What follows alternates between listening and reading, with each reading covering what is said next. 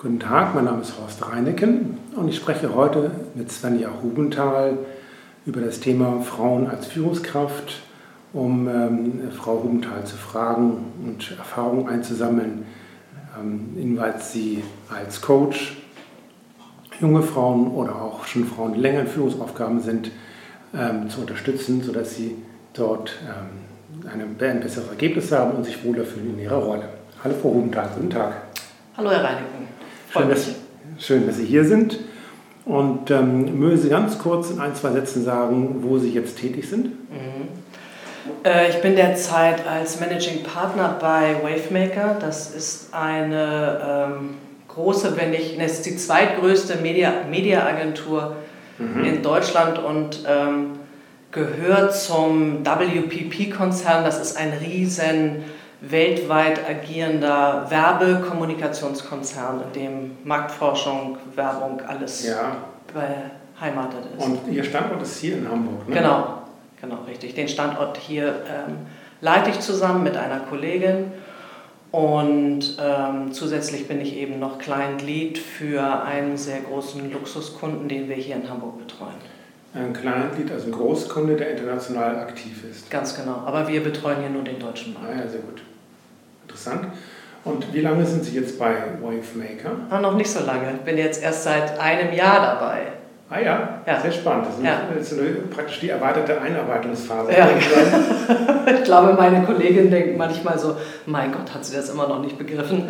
Aber es ist auch wirklich ein ähm, sehr, sehr breites Feld. Also neben den ganzen klassischen Medien, wo ich natürlich auch zu Hause bin, weil ich das schon ewig mache, ähm, kommt jetzt aber auch noch dieser ganze digitale Part dazu und der ist schon sehr, sehr komplex. Ja, das glaube ich ja. Sie sind Führungskraft. Mhm. Wie viele Jahre haben Sie schon Führungserfahrung auf der Unterhaltung? Puh, ich bin sehr schnell in die Führung gegangen. Also ähm, ich habe damals ja bei Springer und Jacobi angefangen, die Werbeagentur und habe dann nach drei Jahren bin ich gewechselt und war da schon in einer Führungsposition als damals auch im TV-Bereich, habe den TV-Bereich geleitet. Also da war ich, also vor den Kindern, äh, das heißt also 25. 25 Jahre? Nein, mit, als ich mit 25 war. Mit 25? Ja, genau. Mhm. Jetzt bin ich ein bisschen älter. ja, okay. Gut. Sie, wenn Sie wissen, äh, sind Sie ausgebildeter Coach. Ja, und haben auch Coach-Erfahrung. Mhm. mhm.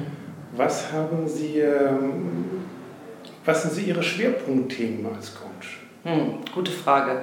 Ich ähm, habe das damals gemacht oder anders gesagt, ähm, ich habe lange Zeit für einen großen, wie nennt man die denn, für einen großen ähm, Beauty-Konzern hier in Hamburg gearbeitet, also auch äh, die Werbung oder Kommunikation für, den, für das Unternehmen gemacht.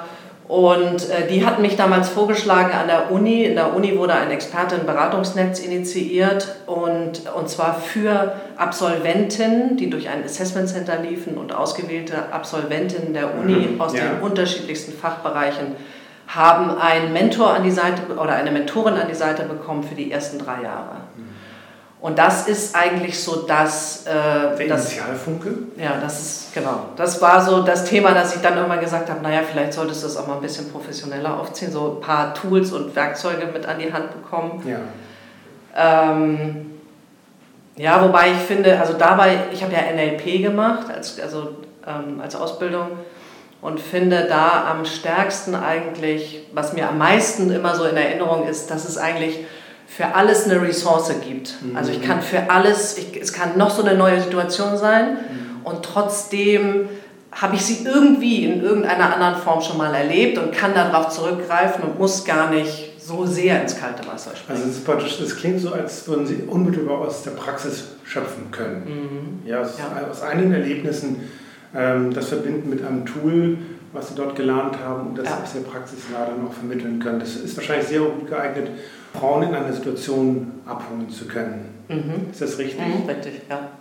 Ähm, und wie kann man sich das vorstellen? Ähm, haben Sie ein eigenes Beispiel um, ähm, oder Hintergrunderfahrungen, die Sie nutzen können, um, mhm. anhand deren man äh, eine Führungserfahrung transparent machen kann? Mhm. Also ich bin hier vor einem Jahr bei Wavemaker äh, gestartet oder man hat mich damals geholt, weil man eben äh, gesagt hat, wir brauchen da jemanden, der als Coach und als Mentor für äh, die Gruppenleiter, Direktoren, die da sind, fungiert. Und ähm, das ist schon so auch Kultur der Firma, wirklich eigene Leute von unten heraufzuziehen, also ja. heranzuziehen und die zu fördern und zu fordern, was ja sehr löblich ist. Mhm. Ähm, und da stellt man schon häufig fest, wenn jemand, also wenn gerade Frauen aus einem Team kommen und äh, ja sehr operativ gearbeitet haben, was Frauen gerade in meiner Branche extrem gut machen, mhm. ähm, da sie, ich denke sowieso, die meisten Frauen operativ stärker sind als strategisch um aber wirklich Führungsaufgaben wahrzunehmen. Weil sie das schon viele Jahre lang gemacht haben. Ja, ja, genau. Ja, ja, haben, ne? ja, wobei Männer sind ja häufig so, die wollen ja immer gleich mehr, die wollen ja immer gleich zack, zack, zack die Karriereleiter rauf und haben ja auch, also schon meine Erfahrung, auch äh, ja, mehr Visionen und schmeißen schon vorne das äh, Konfetti in die Luft, mhm. ohne hinten tatsächlich die, den Job zu machen. Ach, okay. Das, man, das verstehe ich so durchaus mal Augenzwinkern. Ja, ja, genau. Wobei andersrum äh, die Frauen dann sehr fleißig hinterher putzen. Das alleine bringt mich aber nicht nach vorne. Also so ein mhm. bisschen Konfetti muss ich auch immer schmeißen. Ja. Und nun ist es meine Aufgabe, meine Führungskräfte wirklich darin zu bestärken und sie zu fördern und zu fordern ähm, und ihnen klarzumachen, wie ist das jetzt in dieser neuen Führungsrolle ähm, ich muss eben nicht mehr von allen geliebt werden. Und, ähm, also nicht everybody's darling oder ja, perfekt oder solche Dinge. Genau. Und andererseits eben auch, ähm, ich muss eben auch loslassen können und ich muss delegieren können und ich kriege es halt nicht alles so zurück. So 100 Prozent, wie ich es mir eigentlich vorgestellt habe. Also man kriegt nicht unbedingt, oder andersrum äh, formuliert man nicht, man darf nicht erwarten, dass man 100 Prozent Leistung bekommt, sondern was hatten Sie für, ja. was, was hatten Sie schon für okay, welch, welches Maß ist dann für Sie denn akzeptabel, wenn man das überhaupt so sagen kann? Ja, ich glaube, das ist auch ein Annäherungsprozess und auch das muss man lernen. Dann wiederum, wie, wie gehe ich dann mit meinen Mitarbeitern um? Also wie leite ich die wiederum an und sage ihnen und gebe ihnen wohlwollendes Feedback, sodass sie daran wirklich wachsen können, ohne dass sie sich total klein und doof fühlen. Das ist, glaube ich, recht anspruchsvoll. Ja, ja, ja. Gerade weil ich finde, in der heutigen Generation doch viele Frauen, also die, die in Führungspositionen kommen, sind sehr ehrgeizig. Ähm, meinen Sie das im Vergleich zu früher? Mhm. mhm. Ich glaube, also in meiner Generation hatte ich das Gefühl, wir sind da alle so reingewachsen und fanden es irgendwie ein bisschen ja, es war irgendwie normal. Es war völlig klar, dass man nach oben will. Das ist heute nicht mehr zwangsläufig so. Es gibt Frauen, die sind fein damit, auf der mittleren Ebene zu sein und einen guten Job zu machen, der sie befriedigt. Und es gibt Frauen, die sind sehr, sehr ehrgeizig. Mhm. Passt das eigentlich zu, einem, zu einer Führungskraft äh, dazu, dass man so ehrgeizig ist? Ja, auch das muss man wirklich in eine gesunde Balance kriegen. Ja, ne? ja, mhm. naja. Mhm. Haben Sie ein Beispiel? ähm, aus der Praxis, um zu verdeutlichen, wie man operativ oder wie Sie operativ dann auch Führung leben. Ähm, am Beispiel eines Kundentermins, Sie machen ja vor allen Dingen betreuen gerade auch Großkunden, mhm. äh, dass da bestimmte Deadlines zu erfüllen gibt, bestimmte Präsentationen vorzubereiten sind. Mhm. Gibt es da so eine, oder gab es da eine Situation, wo Sie sagen können, ja, da muss ich wirklich nochmal genauer überlegen, wie ich das Team mit einbinde, wie, ich, wie Sie Ihr Team mit einbinden? Mhm. Ja, es ist gerade in meiner Funktion ja schon immer so das Thema, inwieweit lasse ich wirklich laufen und ich muss in meiner Position sehr, sehr weit laufen lassen. Mhm. Und äh, weil darunter ja die Ebene muss ja auch wieder delegieren und sich wieder Feedback reinholen und da Feedback geben und dann bin ich wieder die nächste Instanz, die ja eigentlich schon fast nur wieder nervt, weil sie das dann nochmal wissen muss.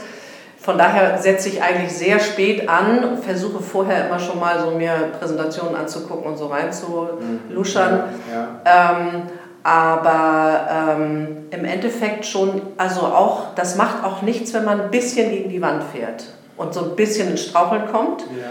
Und sich dann wieder zurechtschüttelt und ich dann weiß, ich stehe da und fange sie auf. Ist das ist ein bisschen Grenzen? Ja, ja, ja, muss, ja, ja. Aber das muss man wirklich mit Feingefühl machen. Ne? Also bei wem kann man das machen, wer nicht. Und das ist auch, wer braucht viel Führung, wer braucht wenig Führung. Ja, ja. Und das ist im Endeffekt ist Führung ja Ideen, äh, Inspiration zu geben und dann wieder zu gucken, okay, gut, ähm, wann hole ich mir das Feedback, wie häufig hole ich mir das wieder rein, wie häufig muss ich drauf gucken. Ja, das ist echt so ein Gefühl. Das ist auch bei jedem Director oder Gruppenleiter bei mir in der Agentur total unterschiedlich. Ja, sehr, sehr verschieden. Ja. Ne? Ja.